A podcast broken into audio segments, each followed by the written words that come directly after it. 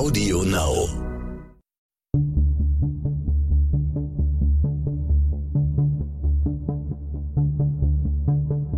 Wie überführt man einen Mörder? Warum werden Menschen zu Tätern? Und welche Abgründe können in jedem von uns stecken? Im Sterncrime-Podcast Spurensuche erzählen Ermittler und Spezialisten über ihre spannendsten Fälle und die Herausforderungen ihres Berufes. Heute geht es um Menschen, deren Taten uns oft besonders erschüttern. Es geht um psychotische Täter, um Menschen, die töten, weil sie sich von dunklen Mächten verfolgt fühlen oder weil Stimmen in ihrem Kopf es ihnen befehlen.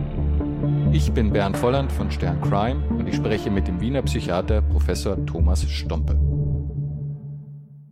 Heute darf ich in unserem Podcast den Psychiater Thomas Stompe begrüßen. Professor Stompe arbeitet an der Universitätsklinik in Wien und ist Oberarzt in der Justizanstalt Göllersdorf. Hallo, Herr Professor Stompe. Hallo. Danke für die Einladung. Ja, ich freue mich sehr. Wir haben auch ein ganz spannendes, außergewöhnliches Thema. Sie arbeiten an der Justizanstalt Göllersdorf eben. Das ist in Österreich ein durchaus bekannter, klangvoller Name. Ähm, können Sie unseren Zuhörern erzählen, was für eine Einrichtung das ist und wie Ihre Arbeit dort ausschaut? Die Justizanstalt Göllersdorf ist eine Einrichtung für Maßnahmenpatienten, für die Behandlung von Maßnahmenpatienten. In Deutschland würde man sagen, für Patienten, die in die Maßregel eingewiesen sind. Äh, und zwar handelt es sich hier um Patienten, die äh, Taten begangen haben mit einem zurechnungsunfähigen Zustand. Das ist ein bisschen von rechtlichen her anders als in Deutschland. Das ist eben geteilt, dass es bei uns Patienten gibt, die zurechnungsfähig waren, ja, obwohl sie auch eine psychiatrische Erkrankung haben und solche, die unzurechnungsfähig waren. Und wir in Göllersdorf behandeln schwerpunktmäßig die unzurechnungsfähigen Rechtsbrecher. Äh, wir haben insgesamt äh, ungefähr 150 Betten plus einige Akutbetten für die Aufnahmen. Man muss sich das also vorstellen als eine Mischung aus äh, Gefängnis, Justizvollzugsanstalt und, und Klinik. Genau, also wir haben relativ hohe Sicherheitsmaßnahmen und gleichzeitig innerhalb des Hauses ist es eher strukturiert wie äh, eine Psychiatrie mit Wohnstationen und einer Akutstation. Wohnstationen zu jeweils ungefähr 20 äh, Betten mit insgesamt sechs Wohnstationen und eine Akutstation mit 15 Betten. Sie haben es ja in der Forensik mit ähm, vielfältigen psychisch kranken Tätergruppen zu tun. Wir wollen heute uns im Gespräch auf eine Gruppe fokussieren, äh, die ihre Taten wirklich in dem Zustand begehen, den man so landläufig als Wahn bezeichnet. Also es geht um psychotische, zumeist äh, schizophrene Täter. Die Fälle sorgen, wenn sie auftreten in der Öffentlichkeit, auch medial ja meist für sehr, sehr großes Aufsehen, weil sie eben teilweise sehr brutal sind und äh, im wahrsten Wortsinne die Taten äh, uns extrem sinnlos erscheinen. Ähm, wie häufig kommt es tatsächlich zu schweren Gewalttaten, äh, äh, Morden oder Ähnlichem durch psychotische Täter? Also psychotische Menschen haben eine höhere Wahrscheinlichkeit, äh, schwere Gewalttaten zu begehen als äh, in der allgemeinen Bevölkerung.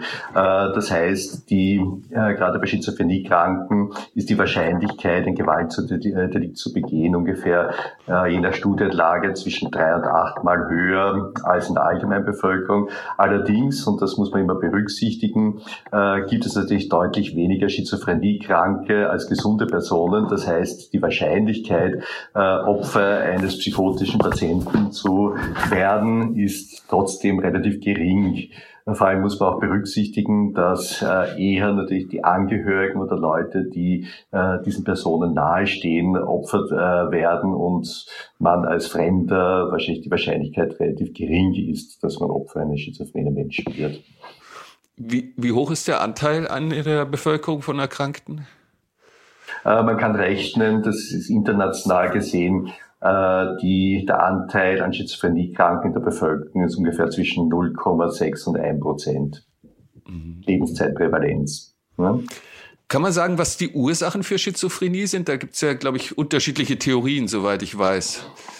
Ja, es gibt natürlich unterschiedliche Theorien und äh, man kann auch davon ausgehen, dass es nicht sozusagen die eine Ursache gibt. Man geht äh, davon aus, dass es äh, zumeist einen biologischen Hintergrund gibt, dass ein Teil der Schizophreniekranken eine genetische Belastung zeigt. Äh, dann gibt es aber wieder Schizophreniekranke, die unter Umständen Schädigungen der Schwangerschaft der Mutter äh, nach sie äh, halt erfahren haben.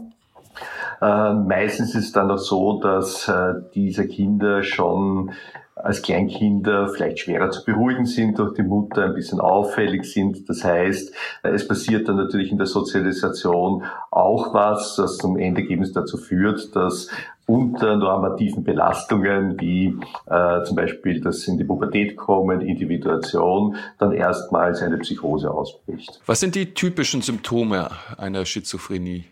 Ja, Schizophrenie ist generell eine äh, durchaus vielfältige und bunte Erkrankung. Äh, das heißt, äh, es gibt nicht die Schizophrenie, aber man kann so ganz global sagen, äh, dass Schizophrenie oft gekennzeichnet ist durch äh, Denkstörungen, also dass äh, die Menschen Schwierigkeiten haben mit Gedankenführung, Gedankeneingaben haben oder teilweise auch Gedankenentzug, äh, dass sie Störungen im Bereich der Emotionalität haben, also entweder eine unkontrollierte, angespannte Emotionalität oder eine äh, Gefühlsverflachung. Äh, die auffälligsten Symptome, die man so halt auch letztens in der allgemeinen Bevölkerung kennt und registriert, sind ja eigentlich der Wahn und Halluzinationen, die natürlich jetzt nicht nur bei Schizophrenien, sondern auch bei anderen schweren psychischen Erkrankungen vorkommen können. Aber das ist das, was äh, wahrscheinlich das Auffälligste ist und was äh, dann doch auch eine relativ äh, wichtige Position hat, äh, welche Delikte äh, gesetzt werden und wie schwerwiegend äh, die Delikte sind da sprechen wir auch von den Leuten, die man jetzt in der Fußgängerzone sieht und die äh, Schilder hochhalten, weil sie verfolgt werden von der Mafia und, äh, und der Stasi in Personalunion. Ja, ja, es gibt natürlich eine weite Streuung äh, von verschiedenen Warnthemen. Äh, bei Schizophreniekranken ist sicherlich der Verfolgungswahn das äh, Warnthema, das am häufigsten auftritt, aber man kann genauso Größenwahn finden oder hypochondrische Warnideen oder Schuldwahn. Äh, ähm, oder im Weltuntergangswahn, religiöse Wahnideen. Nicht alle Wahnideen sind in gleicher Weise mit äh, Delikten verbunden. Am häufigsten findet man bei schweren äh, Gewaltdelikten doch Verfolgungswahn. Aber auch hier ist es so, dass jeder Kranke, der einen Verfolgungswahn hat, gleichzeitig auch jemanden dann äh, körperlich attackiert. Man kann sich das, äh, das so vorstellen, auch wenn man ein gesunder Mensch ist, wenn man sich bedroht fühlt, ist ja oft nicht die erste Reaktion, dass man äh, den, das Gegenüber attackiert, sondern üblicherweise geht man zuerst zur Polizei oder man zieht sich zurück. Ja, also äh, auch das passiert natürlich, dass Kranke das machen. Zum Glück ist es so, dass die Attacke auf andere, auf Dritte doch eher die Ausnahme ist der Regel. Ne? Mhm. Das heißt, das ist eigentlich dann auch die Eskalation eines inneren Kampfes. Also äh, ich habe einen Patienten gehabt, der äh, auch Akademiker war, der äh, schon sozusagen in seinen frühen Erwachsenenjahren eher so als verschroben imponiert hat und ein bisschen äh, seltsam, der sich auch dann nach der ersten äh, psychotischen Phase, in der er sich schon verfolgt gefühlt hat, äh, in ein Kloster zurückgezogen hat, dort mehrere Jahre gelebt hat, dann äh, das Kloster verlassen hat und nach Wien gezogen ist und äh, in Wien eine kleine Wohnung äh, bezogen hat. Äh, er dort zwei Jahre gelebt hat und äh, eines Tages ist er, hat er die Wohnung verlassen ist auf die Straße gegangen und er wurde von einem Zeitungskolporteur angesprochen. Ja. Äh, der Zeitungskolporteur wollte ihn halt eine Zeitung anbieten. Er hat das abgelehnt und hat dann nachher so ein komisches Gefühl gehabt. Er hat immer den Eindruck gehabt, ja, äh, irgendwie war der böse auf ihn, weil er eigentlich eine Zeitung abgekauft hat und hat sich dann irgendwie beobachtet äh, gefühlt und dann im nächsten Schritt nach ein paar Wochen hat er gemerkt, immer wenn er rausgekommen ist, sind so mehrere Stra Zeitungen Zeitungskolporteure unterwegs gewesen und er hat sich dann auch dann immer mehr hineingesteigt, gemeint, das ist ein Netzwerk, äh, die wollen ihn entweder in den Wahnsinn oder in den Tod treiben. Er ist dann zur Polizei gegangen, äh, um das äh, zu melden, ist allerdings dort weggewiesen worden, weil die haben auch gesehen, dass der irgendwie eigenartig ist, das Ganze jetzt für sie jetzt nicht nachvollziehbar war und er hat sich dann äh, am Schwarzmarkt eine äh, Pistole gekauft, um sich gegebenenfalls wehren zu können. Ja? Und äh, eines Tages, wie er wieder von äh, Einkaufen zurückgekommen ist, ist einer entgegengekommenen Zeitungskolporteur und hat sich vorhin sehr eigenartig geräuspert. Er hat geglaubt, jetzt geht's los, also die, die werden ihn jetzt umbringen, hat dann die Pistole gezogen und hat dann den Mann erschossen. Ja? Aber er war schon so im Vorfeld, dann hat er immer eine immer höhere Grundspannung halt entwickelt, war dann immer mehr gereizt und ist vor. Also da war schon eine gewisse Bereitschaft, sich gegebenenfalls äh, zu wehren, das dann in diesen Delikten Ausdruck gefunden hat. Ich glaube, das ist überhaupt relativ wichtig, dass man, äh, dass sich vergegenwärtigt, die meisten Patienten, die aus einer Verfolgungswahn heraus äh, ein Delikt setzen, äh, sind der Ansicht, dass sie subjektiv aus Notwehr gehandelt haben.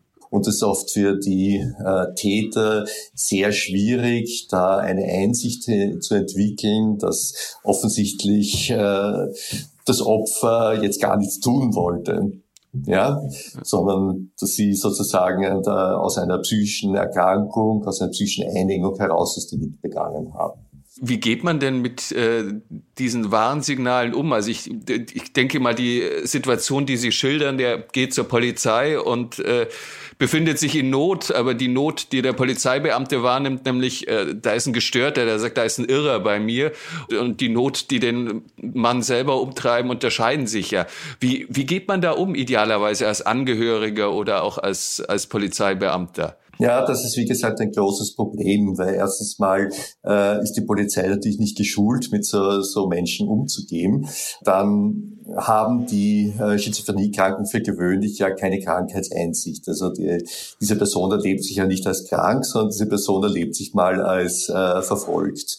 Äh, üblicherweise, wenn ich jetzt meine als Polizeibeamter, dass jemand äh, gefährlich ist, dass jemand jetzt jemand attackieren könnte, äh, dann hätte ich die, hätte ich die Möglichkeit, ihn den Amtssatz vorzuführen und ähm, eine Einweisung nach dem Unterbringungsgesetz beantragen zu lassen.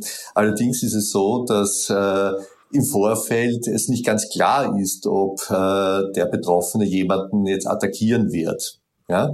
Und äh, nach dem Unterbringungsgesetz jemanden zu behandeln, kann ich ja nur, wenn jemand eine schwere psychische Erkrankung hat, aus der heraus er jetzt selbst oder fremdgefährdend ist äh, und es keine Behandlungsalternative gibt. Wenn keine unmittelbare Gefährdung da ist, kann ich jetzt niemanden gegen seinen Willen behandeln. Ja, äh, Deutschland ist, ja genauso.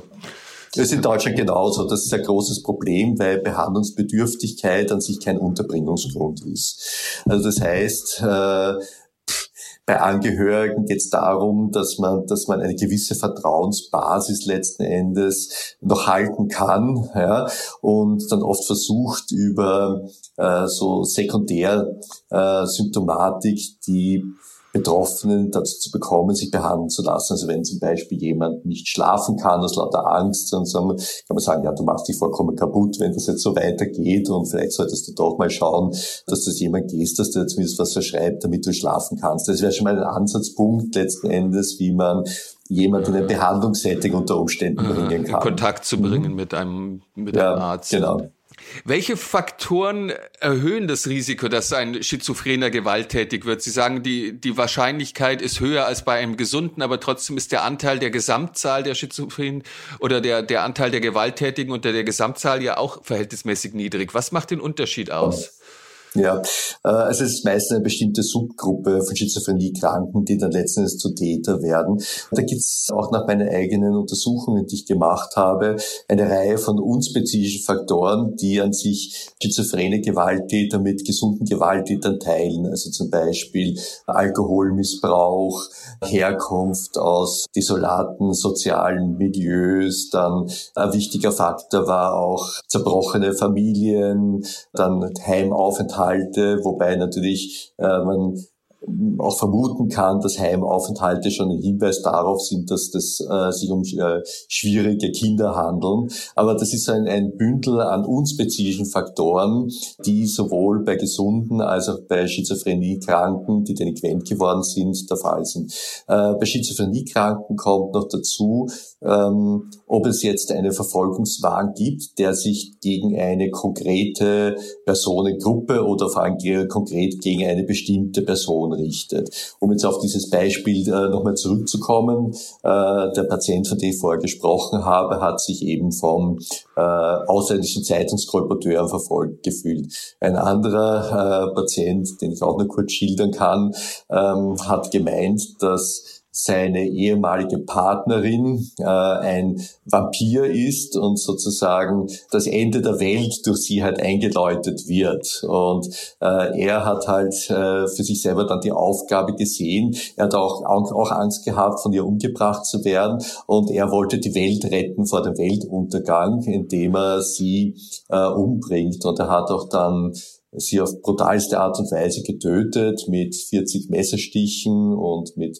Hacke und mit einem Wechsel von den Tatwaffen, Tatwerkzeugen, äh, hat dann der Frau das Herz aus der Brust geschnitten und in äh, die Tiefkühltruhe gegeben und den Kopf äh, abgeschnitten und versucht zu kochen, weil er die Fantasie gehabt hat, äh, dass sich ihr toter Körper wieder zusammensetzen wird und sozusagen zu Leben aufwachen wird. Also dass er sie gar nicht endgültig umgebracht hat, sondern äh, dass es dieses Ritual äh, letztens dann bewirkt, dass sie dann wirklich tot ist.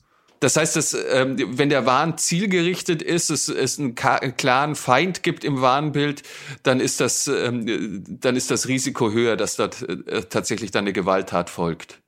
Das ist richtig. Äh, ein zweiter Faktor, der auch gar nicht so selten auftritt, äh, ist das äh, sogenannte Capgras-Syndrom. Das heißt, dass man meint, dass in Wirklichkeit das Gegenüber gar nicht der wirkliche Mensch ist, den man kennt, sondern jemand, der ausgetauscht worden ist. Ja, also ein Doppelgänger letztlich, ne? äh, der von irgendwelchen Feinden ausgetauscht wird. Das erhöht nämlich die äh, Wahrscheinlichkeit durchaus, da die Hemmung, äh, gegen einen Doppelgänger vorzugehen, natürlich wesentlich geringer ist als gegen einen eigenen Angehörigen. Ne? Wie erkennt man, ob ein Kranker auch gefährlich ist? Also Sie haben es ja geschildert, dass auch das Symptom des Verfolgungswahns sehr weit verbreitet ist. Das heißt, die, wir finden sich ja generell in einer Bedrohungslage, die, die prinzipiell eine aggressive Handlung rechtfertigen müsste. Diese Notwehrsituation haben ja viele. Was sind die Warnsignale, an denen man erkennt, der wird eher gewalttätig oder er ist einfach nur in seinem Warngebilde, aber wird nicht zu Taten greifen? Also das zentrale, zentrale Kriterium ist die Affektspannung. Also wenn die äh, Betroffenen beginnen, äh, gereizt, aggressiv zu werden, wenn eine Kontaktaufnahme dann nicht mehr wirklich möglich ist, dass es nicht mehr möglich ist, äh, die Täter einigermaßen zu beruhigen. Wenn zusätzlich Alkohol ins Spiel kommt, also alles das sind sozusagen dann äh, Faktoren, die die Wahrscheinlichkeit erhöhen, äh, dass jemand ein Delikt begeht. Äh, auf der Psychiatrie weiß man das für gewöhnlich relativ gut, weil das sind meistens Patienten, äh, die schon in der Ambulanz sehr gereizt sind, wenn sie hingebracht werden und aggressiv, wo äh, man schon schaut, ja, dass vielleicht ein zweiter dabei ist. Also das äh, merkt man schon ganz gut, also dass äh, die Aggression so im Vorfeld dann schon ansteigt. Ne? Wie spontan beziehungsweise wie geplant laufen diese Taten ab? Sind die in der Regel so ausbruchsartig oder gibt es auch da Taten mit einer durchaus längeren Vorbereitung? Äh, zumeist gibt es insofern eine Vorbereitung, äh, dass die Idee äh, im Kopf entsteht, dass man sich in irgendeiner Form wappnen muss. Ja, äh, zumeist ist es so, dass die Betroffenen halt eine, sich mit einem Messer oder mit sonst etwas bewaffnen, um sich oder mit einer Pistole, um sich zur Not wehren zu können.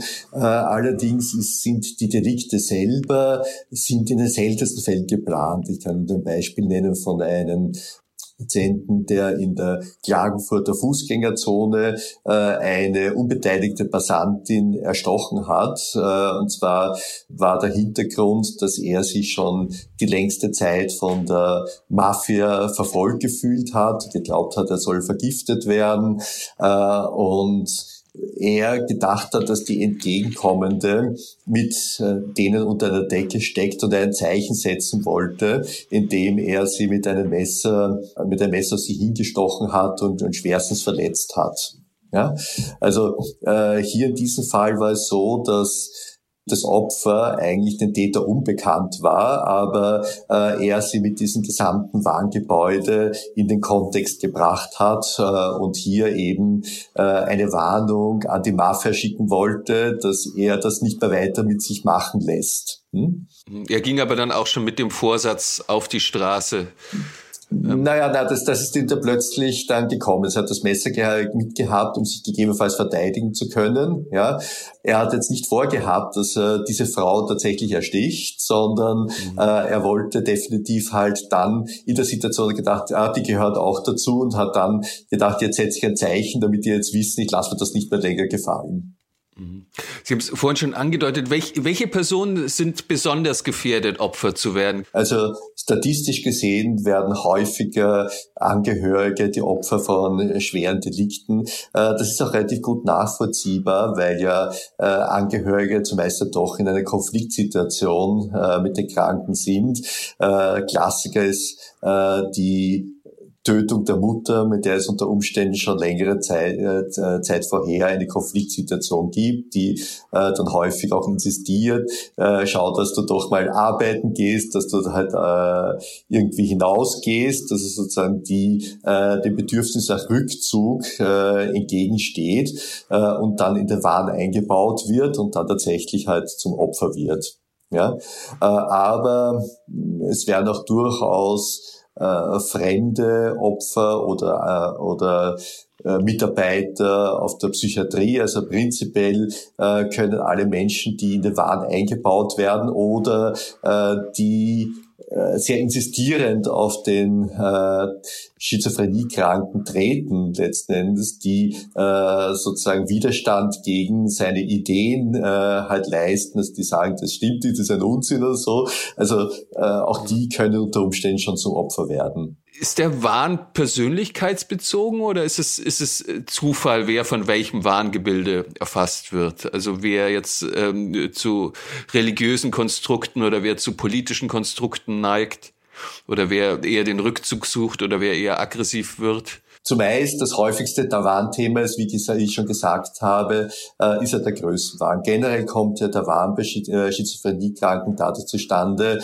dass die Welt beginnt unheimlich zu werden im Vorfeld der, des eigentlichen Wahns. Ja, es ist alles unklar. Man versucht eine Erklärung zu finden für das, was sich jetzt in der Welt ändert. Äh, diese Erklärung kann halt unterschiedlich ausschauen. Äh, das kann sein, dass man sich plötzlich berufen fühlt zu irgendwas, wenn sozusagen äh, letztlich sich ein Größenwahn entwickelt oder dass man eben meint, äh, in irgendeiner Form mit Gott in Kontakt zu kommen. Das hat aber damit zu tun, dass die sogenannte Wahnstimmung, also wenn die ganze die Welt irgendwie unklar und unheimlich wird, äh, ein bisschen Ähnlichkeiten hat mit der Stimmung äh, vor akuten religiösen Erlebnissen. Ja, äh, das heißt, äh, dass Schizophreniekranke häufiger letztendlich einen religiösen Wahn haben als andere äh, Erkrankte, eben aufgrund dieser ganz spezifischen Stimmungslage, äh, die das ein bisschen nahelegen würden. Also man kann ungefähr rechnen, ungefähr 30 Prozent der Schizophreniekranken mit Wahn entwickeln einen religiösen Wahn. Für gewöhnlich sind es allerdings die Personen, die äh, weniger gefährlich sind als diejenigen, die einen äh, profanen Verfolgungswahn äh, entwickeln, wo sich durch eine konkrete äh, Person äh, letzten Endes verfolgen.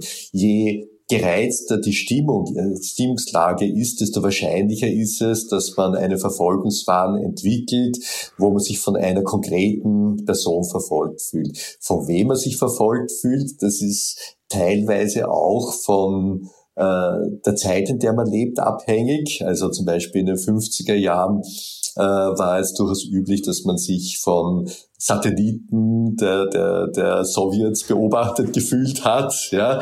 Äh, später sind andere Dinge äh, sozusagen eher mehr im Raum gestanden, dass man sich jetzt plötzlich wie in einer Matrix gefühlt hat und sich da verfolgt gefühlt hat. Also es werden dann schon so bereitliegende kulturelle Muster auch in den Wahn üblicherweise integriert. Nehmen Sie derzeit eigentlich eine Zunahme an, an Erkrankungsfällen und eben aber auch an, an Deliktfällen wahr? Weil wir befinden uns ja gerade in Zeiten auch, wo Verschwörungstheorien äh, auch in Bevölkerungskreisen kursieren, die man jetzt per se nicht als psychisch krank bezeichnen würde, QAnon und die ganzen Bill Gates Impfverschwörungstheorien. Und zugleich hat man auch das Gefühl, man findet sie oder viele das Gefühl, sie befinden sich im Kampf gegen eine diktatorische Gesundheitsstaatsmacht.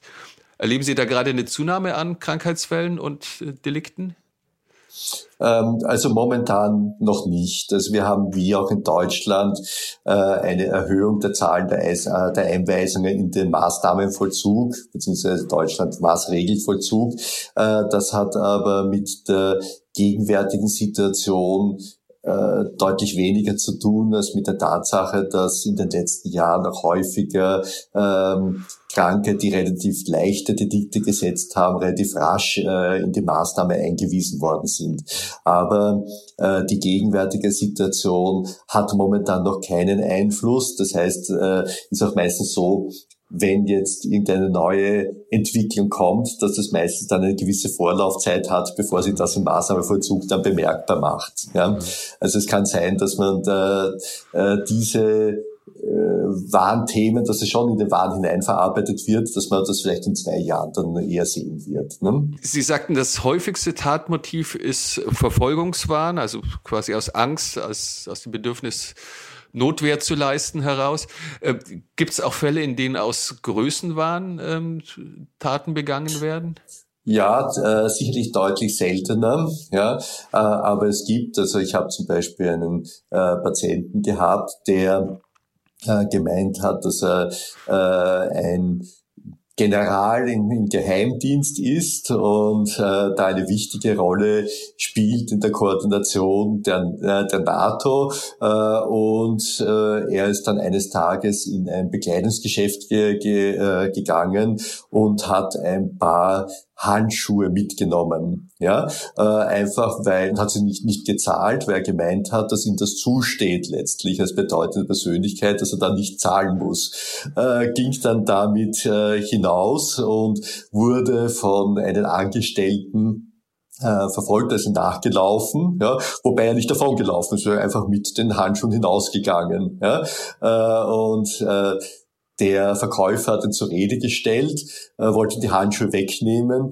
äh, und der General hat dann nach ihm geschlagen und hat ihn da, dann halt dementsprechend auch verletzt. Es ist jetzt nicht sehr viel passiert, aber es wurde dann doch als schwere Körperverletzung äh, dann bewertet und wurde damit in die Maßnahme dann eingewiesen. Also hier gab es jetzt keinen direkten Verfolgungswahn, sondern äh, das Delikt wäre eigentlich ein Eigentumsdelikt gewesen, äh, das aus den Größenwahn heraus entstanden ist und dadurch dann ist es sekundär äh, daraus ein Körperverletzungsdelikt entstanden, weil eben der Verkäufer äh, das nicht zulassen wollte, äh, dass der jetzt mit den Handschuhen weggeht und ihn zur Rede gestellt hat. Sein mhm. soldatisches Recht durchgesetzt. Genau. Sie arbeiten ja auch als Gutachter es kommt ja immer mal wieder vor, dass, dass Täter dann auch sagen, okay, sie haben jetzt eine Tat begangen, ein, ein Morddelikt ähm, und, und, und, und sagen, gut, das war aber jetzt mein anderes Ich, meine dunkle Seite, die ich nicht kontrollieren kann oder das, ähm, Satan hat es mir befohlen. Die Fälle, die bei Ihnen in Behandlung sind, äh, bei denen trifft das auch zu, aber es gibt ja auch Leute, die das vortäuschen. Ähm, wie kann man das unterscheiden in der Begutachtung? Meistens ist es ja so, äh, dass es gewisse Symptome gibt, die in der Bevölkerung bekannt sind. Also ich höre Stimmen, die mir das befohlen haben. Ich werde äh, jetzt von irgendjemand verfolgt. Ne? Das sind so äh, Präsentiersymptome, die natürlich aber nicht die äh, einzigen Symptome sind, die man im Rahmen einer Schizophrenieerkrankung hat. Äh, es gibt eine ganze Reihe von äh, anderen Symptomen, eben zum Beispiel diese Denkstörungen oder die affektiven Störungen, äh, die zumeist ja auch nicht simulierbar sind. Ja, also wenn jetzt jemand äh, ganz geordnet äh, spricht und erzählt, ja, ich habe mich da von irgendjemand verfolgt gefühlt, der mir das, an, äh, der mir das angeschafft hat, äh, so wäre das schon äh, relativ unglaubwürdig. Es gibt aber natürlich immer wieder äh, Grenzfälle, wo es eben unklar ist. Ähm, Beispiel war der, der Fall eines äh, einer Person, die dann letztens einen Amoklauf äh, begangen hat, wo eben die Frage war, äh, ob äh, letzten Endes das äh, ein Schizophreniekranker war oder jemand, der das letzten Endes dann nachhinein simuliert hat. Äh, und es ist dann klar geworden, wie man gesehen hat, wie sich dieser Wahn entwickelt hat. Also er hat erzählt, ja, schon die letzten Tage immer wieder gesehen, dass so Leute ihn auf der Straße beobachtet haben und so sich mit Zeichen verständigt haben äh, und er hat dann den Eindruck gehabt, das hat sich jetzt irgendwie verdichtet und hat dann auch irgendwas mit seinem Schwiegervater zu tun, der die Leute organisiert halt. Ne?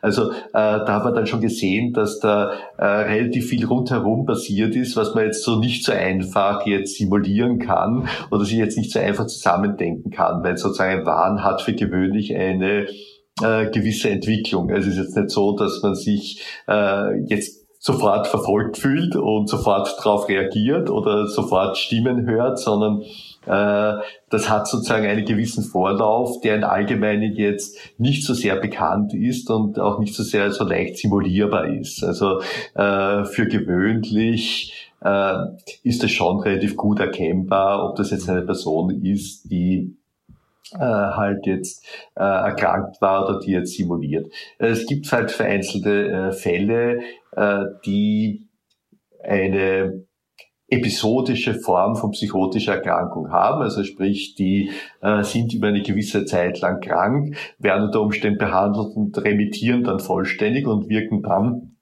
im Nachhinein relativ unauffällig. Aber bei dieser Personengruppe ist es gerade so, dass äh, die psychotische Phase für gewöhnlich sehr bunt ist.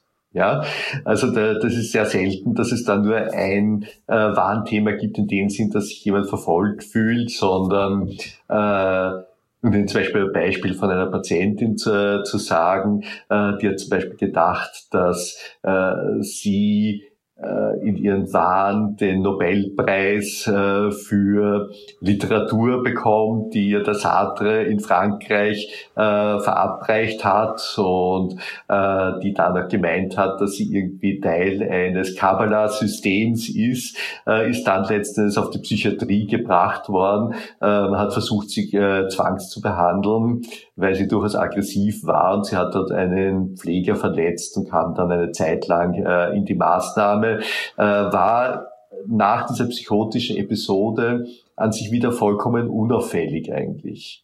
Ja, äh, aber aus ihren Schilderungen heraus, das war eine ganz ein komplexer Wahn letzten Endes, war es ganz klar, dass sie sich das jetzt nicht ausgedacht hat. Ne? Also wenn sie jetzt angenommen gesagt hätte, äh, ja, sie hat ihn deswegen attackiert, weil eine Stimme ihr das befohlen hat und sie sonst nichts gehabt hätte außer das, dann wäre das eher unglaubwürdig gewesen. Aha, okay, okay.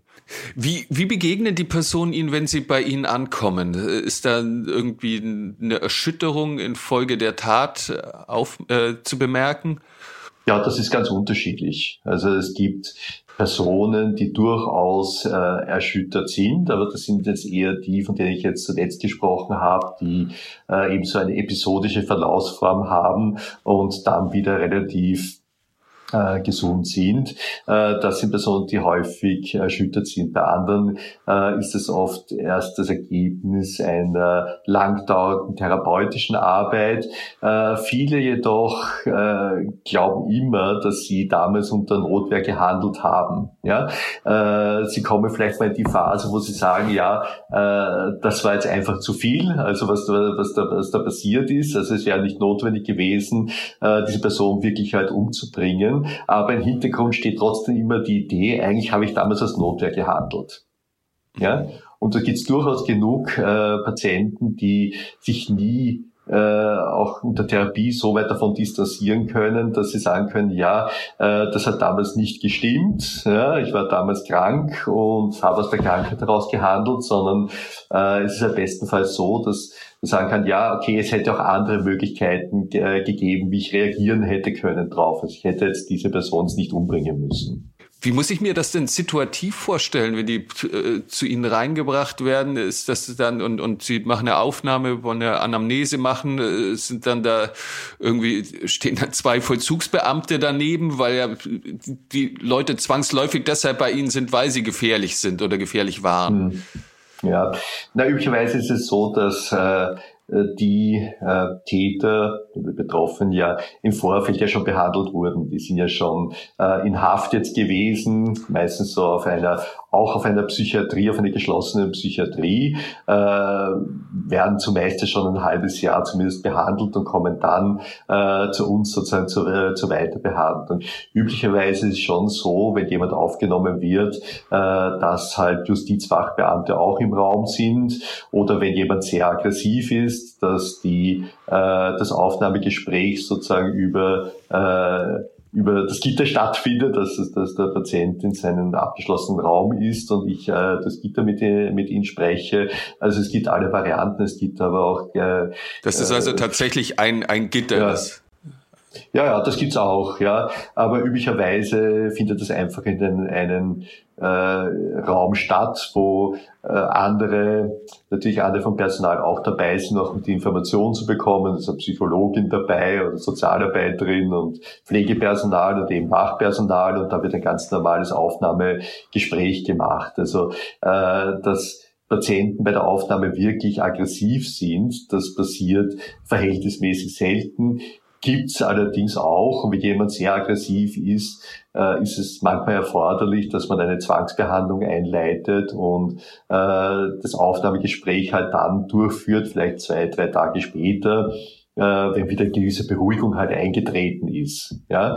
Mhm. Weil es passiert äh, sehr selten, dass es wirklich Patienten gibt, die über längere Zeit aggressiv sind, aber es kann sein, dass manchmal in einer Aufnahmesituation äh, offensichtlich da die Patienten entweder, entweder schlecht medikamentös eingestellt sind, ja, äh, oder in der Justizanstalt, wo sie zuvor waren, äh, oft ges manchmal gesehen haben, dass sie durch aggressives Verhalten äh, irgendwelche Vergünstigungen erpressen konnten und äh, dass sie das am Anfang in der Justizanstalt Göllersdorf auch versuchen. Allerdings, das ist ein Problem unter Umständen der ersten beiden Tage und dann ist es vorbei üblicherweise. Ne? Mhm. Was muss ich mir denn unter Zwangsbehandlung vorstellen? Äh, Zwangsbehandlung äh, findet meistens so statt, wenn jetzt wirklich aggressiv ist. Also wir haben eine Einsatzgruppe, die für all diese Fälle äh, sehr gut ausgebildet und trainiert ist. Also da passiert üblicherweise dem Patienten, kommt äh, normalerweise sicherlich nie zu Schaden. Äh, das heißt, die Einsatzgruppe äh, kommt und fixiert den Betroffenen am äh, Bett und äh, bekommt eben meistens intermuskuläre Injektionen äh, von Medikamente, die einerseits jetzt gegen die äh, Psychose gerichtet sind, andererseits auch gegen die Aggression. Äh, das heißt, der Betroffene wird dann müde, schläft dann zumeist ein. Ähm, ich glaube, das Zentrale ist äh, zu sehen, dass das relativ ruhig abläuft, ja, für, für den Patienten. Es läuft, äh, läuft ruhig ab, aber gleichzeitig äh, wird vermittelt, dass man mit diesem Verhalten hier jetzt nicht weiterkommt. Ja, und dadurch ist es meistens ein Problem, wenn es überhaupt auftritt der ersten beiden Tage und dann gibt's in Göllersdorf relativ wenig Aggressionshandlungen in Wahrheit. Ne? Das ist ja auch ein ethisch schwieriger Moment, weil die Leute bei Ihnen ja, äh, was in der Natur der Sache ist, schuldunfähig sind. Ähm, das heißt, sie, sie tragen ja auch im Richterspruch keine Schuld und, und, und gleichzeitig ist ja natürlich eine äh, Verabreichung von Psychopharmaka ein ganz massiver Eingriff. Wie, wie wägen Sie das ab und wie, wie werden Sie da kontrolliert? Ja, wir müssen sozusagen jede Zwangsbehandlung beim äh, im Justizministerium bewilligen lassen in der, in der Generaldirektion. Das heißt, äh, wir müssen vorab äh, uns eine Bewilligung äh, praktisch einholen, wo wir auch erklären, warum das jetzt erforderlich ist. Ja? Äh, das heißt, äh, erforderlich ist es dann, wenn jetzt jemand unmittelbar äh, selbst oder fremdgefährdend ist, ja, und wenn sozusagen keine andere Möglichkeit besteht, dass äh, sich der Betroffene beruhigt, dann äh, gibt es eben die Möglichkeit, dass man eine Zwangsbehandlung halt, äh, halt einleitet. Ja, äh, das heißt, da geht es auch darum, dass man äh, den Betroffenen vor sich selber schützt. Weil oft ist es so, wenn jemand jetzt sehr aggressiv ist, dann äh, muss er auch damit rechnen, dass er unter Umständen mit der Faust gegen das Gitter schlagt oder mit dem Kopf gegen die Wand und sich da, da dadurch verletzt oder dass er irgendjemand von äh, Personal verletzt. Also das sind ganz äh, konkrete, durchaus gut definierte Situationen, in denen ich so etwas machen kann. Natürlich, wo es nicht geht, also wenn jetzt zum Beispiel jemand ruhig ist, äh, aber psychotisch ist und die Medikamente äh, ablehnt, so habe ich natürlich keine Möglichkeit, eine Zwangsbehandlung einzuleiten, äh, weil eine reine Behandlungsbedürftigkeit ist jetzt keine, keine Rechtfertigung für eine Zwangsbehandlung. Ja? Also das Argument also zu seinem Guten, das reicht nicht aus dafür. Da, da, das reicht nicht aus. Es geht da wirklich um Gefahrenabwendung. Hm? Wie viel Unterstützung bekommen denn die ähm, Patienten oder Inhaftierten bei Ihnen von außen? Die haben ja dann, prinzipiell sind sie ja dann unmündig und äh, sind natürlich in einer Situation, wo sie erstmal für sich alleine stehen und mit ihrem Gedankenbild natürlich jetzt auch schwer mit Ihnen argumentieren können. Ja, also üblicherweise haben natürlich die Betroffenen Kontakt mit äh, den Angehörigen. Üblicherweise ist es ja so, dass ja äh, in relativ kurzer Zeit in den nächsten Wochen durchaus üblicherweise eine, eine Vertrauensbasis aufgebaut wird, wo äh, die Patienten auch in der Lage sind, über ihre Bedürfnisse zu reden, wo man ihnen schon mal erklären kann, was letzten Endes von ihnen gewollt wird, damit sie jetzt wieder äh, in, die, in die Freiheit kommen. Also es geht einfach darum, in den nächsten Wochen äh, mit den Betroffenen Arbeitsbasis herzustellen, äh, wo äh, schon ein bisschen klar ist, wie denn eine Behandlung in Göttersdorf abläuft, wie äh, letztes die Zukunft nach der Entlassung halt aussehen wird. Also je äh, transparenter das gehandhabt wird, desto größer ist auch die Wahrscheinlichkeit, dass sich dann jemand doch auf eine Behandlung, auf eine Therapie halt einlassen kann, wenn er wieder Interesse daran hat, ein Leben in Freiheit zu verbringen. Wie gehen Sie in der Behandlung vor? Hm. Äh, die Behandlung beruht prinzipiell einerseits jetzt auf Pharmakotherapie und andererseits auf Psychotherapie. Äh, Pharmakotherapie äh, erfolgt bei uns zumeist bei den Schizophreniekranken durch äh, intermuskulär verabreichte äh, antipsychotische Medikation. Dies deshalb, weil äh, es auch nach der Entlassung sozusagen kontrollierbar ist, ob der Betroffene die Medikation auch bekommt und, und halt einnimmt. Was die Psychotherapie betrifft, gibt es halt die Möglichkeiten äh, zur Einzel- und zur Gruppentherapie. Zumeist ist es so, dass äh, über den Patienten eine Fallkonferenz gemacht wird, wo äh, der, der Fall nochmal genau durchleuchtet wird, wo eine Kriminalhypothese aufgestellt wird, sprich, wo man sieht, welche Faktoren waren dafür verantwortlich, dass jemand das Delikt begangen hat, beziehungsweise in welche Richtung muss auch dann die Therapie gehen. Also es gibt so ganz verschiedene Gruppentherapieangebote bei uns, je nach der Problematik, die ein Patient mitbringt. Hm? Wenn sich ein Patient dann als stabiler weiß, stabiler weiß heißt, äh, dann, dass es halt auf der Wohnstation zu keinen Vorkommnissen gekommen ist, dass der Eindruck entstanden hat, ist, dass er ähm, sich auf die auf Therapie einlassen konnte, dass sich etwas bewegt hat, dass es jetzt keinen Substanzmissbrauch innerhalb des Maserverzugs gegeben hat, äh, dann äh, wird üblicherweise damit Lockerungen begonnen, sprich äh, die Patienten können dann in Begleitung auf Sozialausgang äh, gehen. Später wird ein Platz gesucht, äh, wo der Patient nach der Entlassung hinkommen kann, weil äh, unsere Patienten üblicherweise in betreute Wohnheime kommen. Also es passiert üblicherweise nicht, dass jemand sozusagen in eine eigene Wohnung äh, entlassen wird und das passiert erst viel, viel später, sondern üblicherweise erfolgt die Entlassung in eine betreute Situation, wo auch geachtet wird, dass keines, keinen Alkoholkonsum, keinen Drogenkonsum gibt, dass die Medikamente eingenommen werden und dass es eben zu keinen aggressiven Vorfällen kommt. Also sprich, diese Lockerungen erfolgen dann äh, schrittweise, dass äh, die Patienten zuerst eine Woche in, in Neuenheim sind, dann wieder zurückkommen auf die Justizanstalt, wo man sieht, ob sich der Zustand geändert ist, äh, ob das gut funktioniert hat und das wird dann schrittweise erweitert.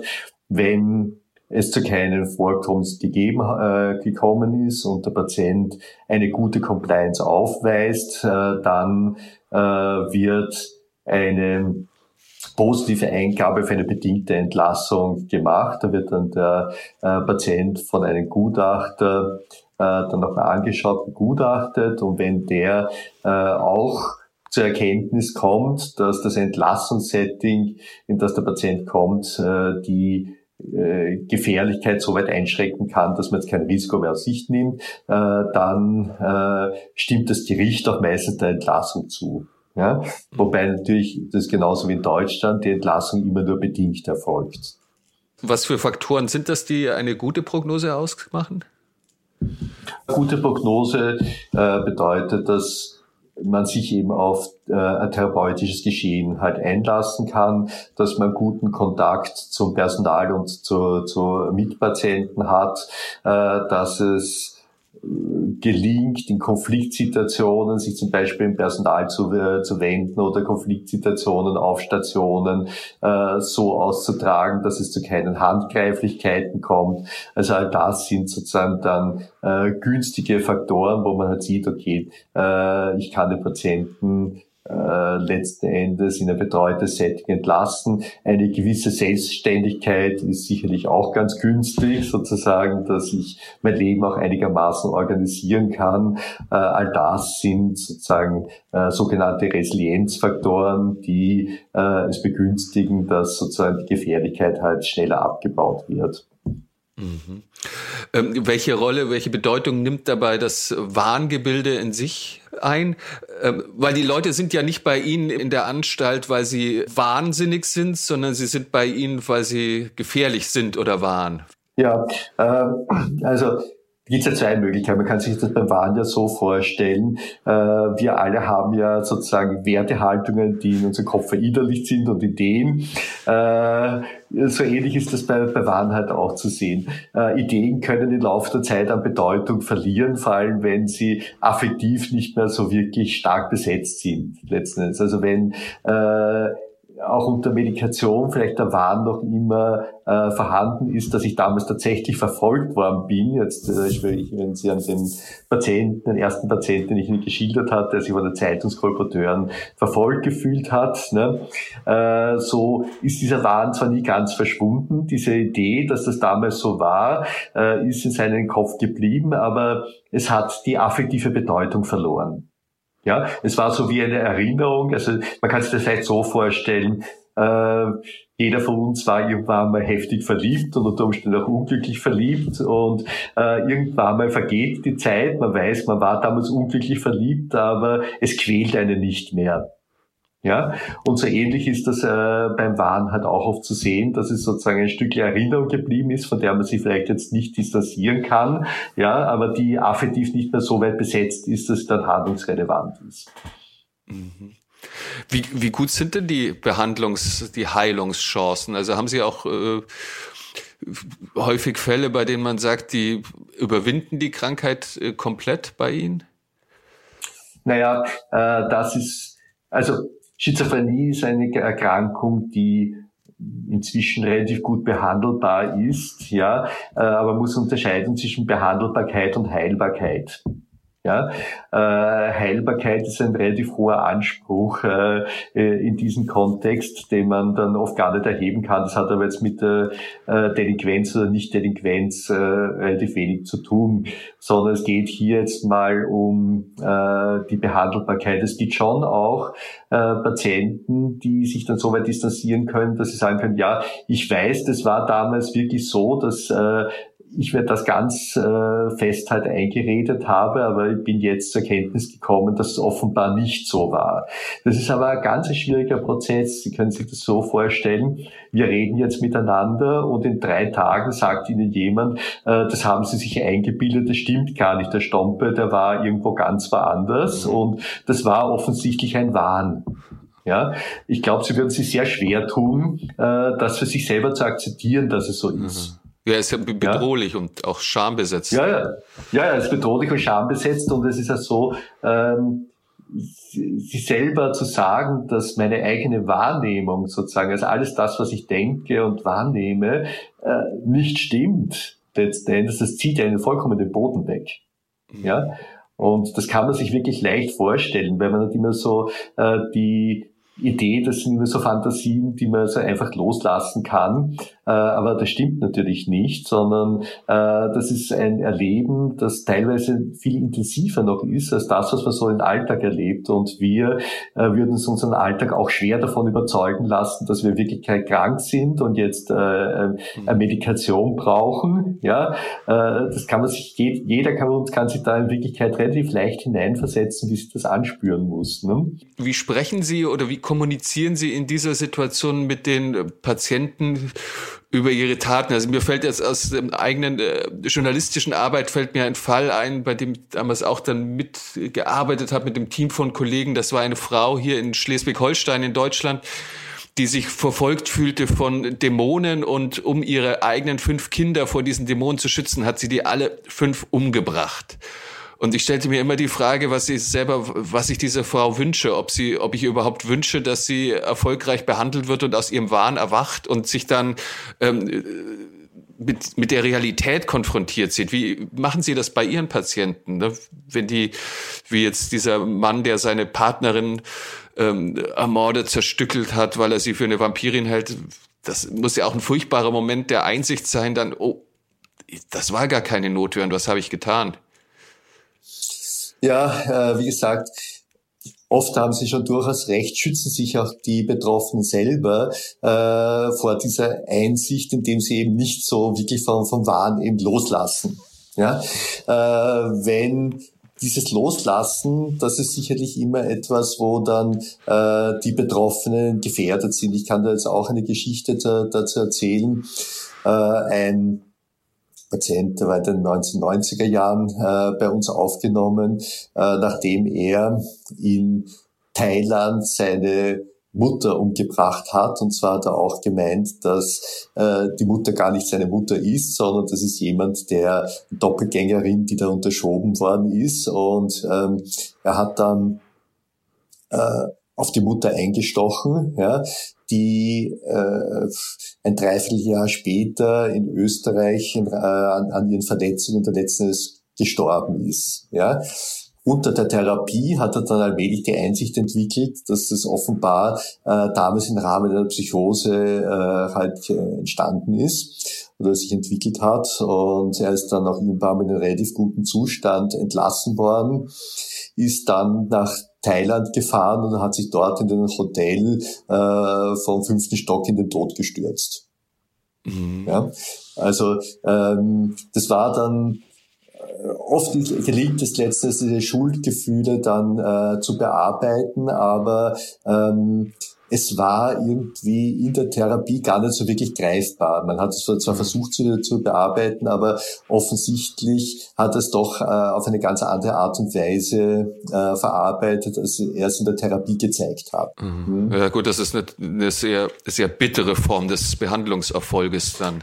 Ja, also üblicherweise äh, ist es dann so, dass sozusagen die Erinnerung an das Geschehen dann etwas verblasst und ähm, Häufiger ist es äh, letztlich, dass äh, die Täter dann meinen, ja, ich hätte damals vielleicht doch eine andere Alternative gehabt, wie ich damit jetzt umgehen hätte können. Mhm. Ja, äh, denn wie gesagt, auch wenn man sich jetzt verfolgt fühlt, ist es noch nicht äh, gesagt, dass man jetzt äh, den, das Gegenüber gleich jetzt attackieren muss. Ja, mhm. gibt ja andere Handlungsoptionen auch. Ich hätte mich ja auch zurückziehen können und nicht aus Haus gehen können. Es hätte, hätte vielleicht jetzt doch irgendjemand in äh, Freundes- und Bekanntenkreis jetzt da, da reden können. Es hätte auch andere Optionen gegeben. Also das ist eher so der häufige Verlauf letztlich. Ja, der aber äh, nicht so belastend ist, weil äh, so diese Geschichte, dass äh, ich damals in Notwehr gehandelt habe oder damals aufgrund einer Verfolgung gehandelt habe, äh, das sozusagen ja trotzdem noch im Hintergrund eine Rolle spielt. Also zumeist kann man sich so vorstellen, dass ähm, die Krankheitseinsicht oft jetzt etwas Doppelbödiges hat. Ja, mhm. also äh, die Betroffenen können sagen, ja, ich bin irgendwie krank, aber damals bin ich trotzdem verfolgt worden. Aha, okay. Ja, so, so, okay. so wie, wie ein Vexierwürfel halt. Ja. Ja, ja, aber äh, das ist auch gar nicht so das Entscheidende, sondern das Entscheidende ist letztens äh, die affektive Distanz und auch die äh, die Bereitschaft, letztens sich dann auf weiterführende Gespräche und Therapie einzulassen, sich darauf einzulassen, dass das Leben auch nach der Entlassung mit gewissen Einschränkungen verbunden ist, dass man halt dann keinen Alkohol mehr trinken darf und dass man halt keine Drogen nehmen darf und dass man tun ist, die Medikamente halt weiternehmen sollte und dass man halt regelmäßig mit irgendjemand halt sprechen sollte. Das heißt, ähm, wenn man das vergleicht mit dem Vorleben der Patienten häufig, ist dann Freiheit natürlich was Relatives. Mhm. Ja, es doch mit Einschränkungen verbunden ist. Ne? Wie versuchen Sie den Patienten, also den Patienten, die dann eine Krankheitseinsicht und, und auch eine Einsicht in Bezug auf die äh, Sinnhaftigkeit, Sinnlosigkeit ihrer Tat zeigen, wie ähm, begegnen Sie den Schuldgefühlen dieser Patienten? Wie können Sie denen helfen, mit diesen Schuldgefühlen umzugehen? Eben indem man das wieder immer rückbindet auf die Tatsache, dass äh, damals halt eine Verkennung der Realität halt stattgefunden hat. Äh, dass äh, ähm, er oder sie nur begrenzt äh, eben dafür verantwortlich war, für das äh, letzten Endes, was dann passiert ist. Also das ist dann schon äh, auch ganz wesentlich, äh, dass man es klar macht, ja, dass äh, wenn diese Erkrankungsepisode damals nicht gewesen wäre, äh, dass das Delikt definitiv halt nicht passiert wäre. Ja, dass es halt Ausdruck einer spezifischen Situation äh, ist und jetzt nicht unbedingt Ausdruck, äh, wie diese Person als Ganzes üblicherweise, wenn sie nicht krank ist, der Welt gegenübertritt. Ne? Mhm. Ja.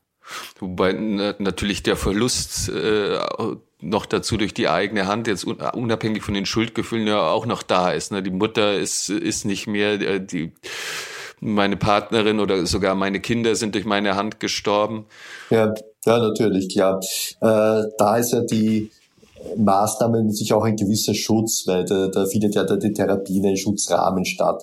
Äh, also die Vorstellung zum Beispiel, dass jemand äh, diesen Prozess äh, außerhalb im ambulanten Bereich äh, letztendlich absolvieren müsste, äh, das hat natürlich etwas, was schon äh, sehr bedrückend ist und, und wo ich dann, wo gleich die, die Selbstmordgefährdung natürlich auch ganz andere wäre, als wenn das letzten Endes in einem geschützten Rahmen stattfindet, ne?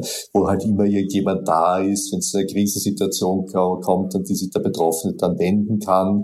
Also das ist natürlich von Rahmen her ganz anders als, als jetzt außerhalb des Spitals. Ne? Wie lang sind die äh, Patienten bei Ihnen? Wie, Entschuldigung, ich, ich nenne sie immer Patienten. Wie nennen Sie sie eigentlich? Äh, auch Patienten oder Untergebrachte. Also von mhm. rechtlichen her müsste man von Untergebrachten sprechen, aber äh, wir sprechen auch meistens von Patienten. Also die durchschnittliche Aufenthaltsdauer bei uns äh, ist zwischen vier und sechs Jahre, ja, äh, wobei es äh, vereinzelt, vereinzelt ungefähr 15 bis 20 Prozent der Patienten auch nicht entlassen werden können. Mhm. Ja, also die, die, die leben halt auch da, dann letzten Endes dort. Äh, es gibt vereinzelt Fälle, die auch schon nach zwei Jahren entlassen werden können. Aber sozusagen die Durchschnittsaufenthaltsdauer ist sozusagen vier bis sechs Jahre. Ja, mhm. äh, es gibt immer wieder äh, auch Patienten, die nicht entlassen werden wollen. Ja. Ja, äh, äh, ja, sage ich kann ja auch gleich ein Beispiel. Gibt auch ganz verschiedene Ursachen.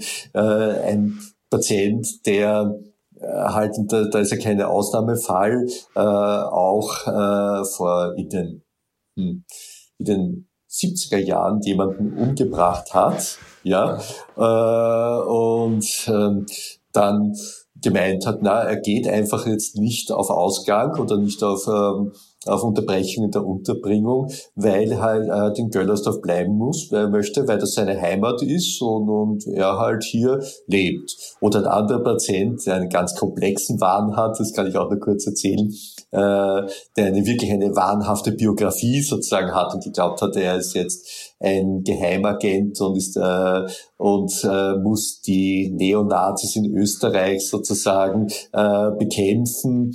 Und der dann in seinem Kopf äh, in einer großen Schlacht in Böhmerwald, in den äh, er eigenhändig 600.000 Neonazis erschossen hat, eine Kugel ins Herz bekommen hat, äh, der äh, wollte dann einen Polizisten motivieren, ihn umzubringen. Also Suicide by Cop nennt man das in der Fachsprache, indem er mit einem Küchenmesser vor dessen Nase herumgefuchtelt hat äh, und er die tatsächlich die Pistole gezogen hat und ins Bein geschossen hat. Also er ist nicht umgebracht worden, ins Bein geschossen worden.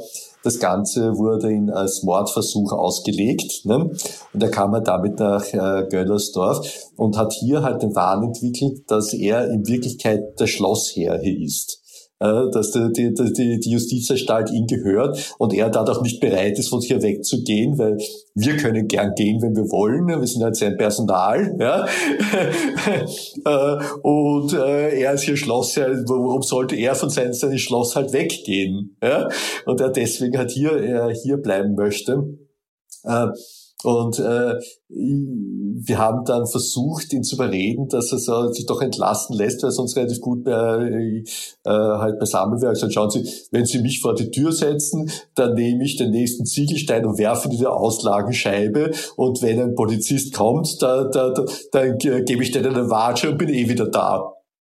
Ja, also äh, das wäre zum Beispiel so typisch ein Fall. Es gibt andere äh, Patienten, die äh, halt hier die Justizanstalt die beste Lebensqualität haben, die sie bis in ihrem Leben gehabt haben, die halt ein warmes Bett, ein Essen haben, Leute um sie herum, äh, Leute, mit denen sie halt reden können, ein Fernsehapparat, also die hier deutlich besser leben, als sie äh, äh, draußen in Freiheit gelebt haben, die halt dann auch sagen, ja, ich, ich denke doch nicht den Traum dran, jetzt von, von hier wegzugehen. Ja, auch mit Ergebnis, versucht mich rauszuschicken, ja? wird nicht gehen halt. Ne? Und das, das muss dann letztes halt dann akzeptiert werden, wenn man jetzt die Leute, wenn sie androhen, dass sie dann draußen etwas anstellen würden, jetzt nicht mit Gewalt halt vor die Tür setzen kann. Ne? Ja. Das Beispiel ihres, ihres Chefs und Schlossherrn, das Sie da geschildert haben, das ist einerseits ist das natürlich ja äh, lustig auf eine Art, ähm, aber gleichzeitig Sie, äh, Sie müssen ihn ja eigentlich auch dann äh, wieder rauswerfen, wenn Sie sagen, er ist nicht mehr gefährlich? Wie, wie, wie wägen Sie das ab, wie ernst das dann gemeint ist mit dem, mit dem Steinwerfen? Das, das, wird, das würde er tun. Ja, ja. Äh, das, ist wirklich ernst gemeint und damit und hm, wenn er das den Gutachter sagt, kriegt, kommt er, kriegt auch kein positives Gutachten und kommt auch beim Gericht nicht raus. Also das, das ist eine Situation, geht halt nicht. Ja, bei uns ist ja noch so, dass äh, das hat sich in Deutschland geändert, dass ja äh, die Maßregel in Deutschland von der Zeit her gedeckelt ist sozusagen. Mhm. Ja? Also die, die dürfen ja nicht äh, Patienten dürfen nicht über eine gewisse Zeit in der Maßnahme sein, während in Österreich ist die Anhaltedauer prinzipiell unbegrenzt, sondern es geht da wirklich um den Abbau der krankheitsspezifischen Gefährlichkeit. Ne? Und wenn jetzt jemand ganz definitiv im Rahmen seiner Erkrankung, auch wenn es letzten Endes ein Plan dahinter ist, ne, äh, halt droht, dass er, dass er das und das tun würde, dann kann ich ihn nicht rauslassen. Er wird es auch wirklich tun. Keine Frage. Ne? hm. Wie lange arbeiten Sie schon in diesem Bereich eigentlich? Also in der Justiz, generell in der Justiz arbeite ich seit 1994. Wenn, wenn Sie so lange dabei sind, gibt, gibt es überhaupt noch Fälle, bei denen Sie überrascht sind? Naja, äh, über, zu überraschen bin ich, glaube ich, nicht mehr so wirklich gut, aber äh, einen Fall, den habe ich damals ziemlich genial gefunden, weil da der Gutachter äh, auch war durchaus prominenter österreichischer Gutachter auch ziemlich falsch gelegen ist. Äh, das war der Fall eines äh, äh homosexuellen, schizophrenen Patienten, der einen Kollegen, der war Lehrer, mit einem Dildo anal vergewaltigt hat ja, und das ursprünglich interpretiert wurde als äh, ein Delikt, das aus äh, einem Hemmungsverlust äh, entstanden ist, wo man schon gesehen hat, okay, da, da ist eine Schizophrenie da, aber äh, es wurde nicht gesehen, dass da ein ganz komplexer Wahn dahinter gestanden ist, wo äh, er dann im Kern, das kann ich jetzt gar nicht so wirklich äh, ganz ausführen, weil ich rede eine halbe Stunde über das, äh, im Kern äh, ging es letztens darum, dass er die Männer eingeteilt hat in Männer, die das ungefähr ein Drittel, äh, die manifest homosexuell sind und zwei Drittel sind in Wirklichkeit äh, latent äh, homosexuell. Und es geht darum, dass dann irgendwann mal ein apokalyptischer Kampf zwischen äh, Männer und Frauen stattfinden wird, wo es eben darum geht, möglichst viel äh, dieser Männer, und der hat eine ganz zentrale Rolle in diesem Kampf gehabt, sozusagen äh, davon überzeugen, von denen, die latent homosexuell sind, dass äh, sie auf die andere Seite wechseln, weil die, die rechte Seite. Die, auf die rechte Seite wechseln, weil die sind die Elite sozusagen, die äh, den Kampf gegen die Amazonen halt dann äh, bestehen muss. Ja, und er, für ihn es ganz wichtig war, den zu überzeugen, dass er, er in Wirklichkeit auch zu dieser homosexuellen Seite gehört. Ja, also diese, also diese Dildo-Vergewaltigung war dann ein Bekehrungsversuch zu seinem Guten. Das war, das war ein Bekehrungsversuch zu seinem Guten. Eine Rettungstat. Dass der, dass der auch eine ganz wichtige Rolle spielen muss in diesem Endkampf letzten Endes. Ja, das war etwas, was sich dann erst im, im Laufe der Zeit herauskristallisiert hat, dass da ein ganz komplexes äh, Warngebäude äh, da, dahinter steckt, das le letztlich zu dieser Tat geführt hat, die auf den ersten Blick ausgeschaut hat wie äh, zwar etwas Bizarres, aber doch relativ in sich banales ähm, homosexuelles Gewaltdelikt, aber wo was vollkommen anderes dahinter gesteckt ist eigentlich. Ne? Also das war damals, wie ich das gesehen habe, war das schon so, so eine Art Aha-Erlebnis. Aber äh, ist natürlich schon so, also ich meine, äh, ich habe meine wissenschaftliche Laufbahn, hat sich hauptsächlich stattgefunden über Schizophrenieforschung, über Wahnforschung. Ja? Und äh, dadurch habe ich natürlich, was Wahn betrifft und was diese ganzen Themen betrifft, gibt's glaube ich, relativ wenig, was ich jetzt nicht gesehen habe. Ja? Mhm. Also zum Beispiel die Geschichte einer Frau, die dann auch jemand äh, attackiert hat, mh, die äh, gemeint hat, und das wäre zum Beispiel etwas, wo ähm, die gegebene gesellschaftliche kulturelle Situation eine Rolle gespielt hat, äh, die gemeint hat, dass ihr eine äh, Webcam in den Kopf eingepflanzt wurde und äh, dass sozusagen immer dann, wenn sie die Augen offen hat, alles sozusagen, was sie sieht, gefilmt wird und äh, per Internet in die ganze Welt übertragen wird und sie sich dann nicht mehr getraut hat, die Augen aufzumachen und ihr Partner wollte sie zwingen, dass sie die, die Augen aufmacht und äh, die ihn dann attackiert hat, daraus heraus. Die lief dann den ganzen Tag mit geschlossenen Augen. Ja, ja, genau. Die lief aber keiner hat gewusst, was mit ihr los ist. Ja, die lief die ganze Zeit mit geschlossenen Augen herum und äh, wie ihr Partner sie da dann äh, dazu versucht zu bringen, die Augen aufzumachen, hat sie ihn da gleich dann auch gröber attackiert halt, ne? Und ihn verletzt, ne? Ja. Okay. Okay. Ähm, wie, wie streifen Sie das ab? Ich meine, das ist bei uns immer so die klassische Frage in Bezug auf Ermittler oder eben auch Menschen, die in der Forensik arbeiten. Aber Sie haben da noch mal eine andere Form, weil Sie ja nicht nur mit schweren Taten äh, und, und, und schlimmen, erschütternden äh, Delikten, äh, Ereignissen zu tun haben, sondern auch mit einer Welt, die einen ja vielleicht selber auch ein bisschen flapsig formuliert irre machen kann. Erleben Sie schon Züge an sich? Nach. Ich, ich glaube, es geht noch. Nein, äh, ehrlich, also ich, äh, für mich ist die Arbeit mit äh, wahnhaften Patienten wie eine Expedition in ein anderes Land, wie eine fremde Kultur, wo ich mir äh, überlegen muss, welche Sprache wird da gesprochen, welche Symbolsysteme gibt's da. Also das hat auch sehr viel äh, an Faszination. Wie gerät, äh, wie komme ich in einen Dialog? Wie muss ich meine eigene Sprache anpassen an das, was äh, letztens vom Patienten kommt? Wie äh, gelingt es mir in der Therapie, ich äh, ihn dann auf Brüche in seiner Argumentationskette jetzt hinzuweisen, dass er sein Stücke selber erkennt, wo er sich von der allgemein geteilten Welt äh, entfernt hat. Also das hat natürlich auch äh, sehr, sehr viel an Faszination. Äh, das Zweite ist, dass ähm, ich ja selber Therapieausbildung habe und natürlich auch dann die ganzen Selbsterfahrungsgeschichten natürlich halt auch äh, durchgemacht habe und relativ gut darüber reflektieren kann, äh, was da in mir ausgelöst wird. Und das Dritte äh, ist, dass ich ja relativ viel Wissenschaft dort gemacht hat. Also für mich ist das auch von einem persönlichen Interesse, was ich höre, was ich da höre und, und, und was ich, was ich letzten Endes sehe, äh, weil all das, was ich sehe, äh, bereichert natürlich auch meine Erfahrungen. Herr Professor Stompe, Sie haben heute Nachtschicht gehabt und freuen mich umso mehr, dass Sie trotzdem die Zeit gefunden haben für uns für dieses sehr, sehr interessante Gespräch. Ganz, ganz herzlichen Dank. Aber bitte gerne.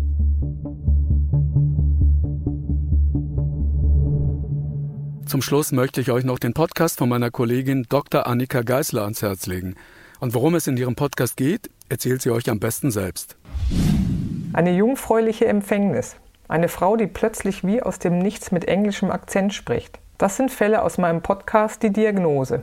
Mein Name ist Annika Geißler und alle zwei Wochen rede ich mit Ärztinnen und Ärzten über rätselhafte Fälle, die sie sehr beschäftigt und die sie mit kriminalistischem Spürsinn gelöst haben.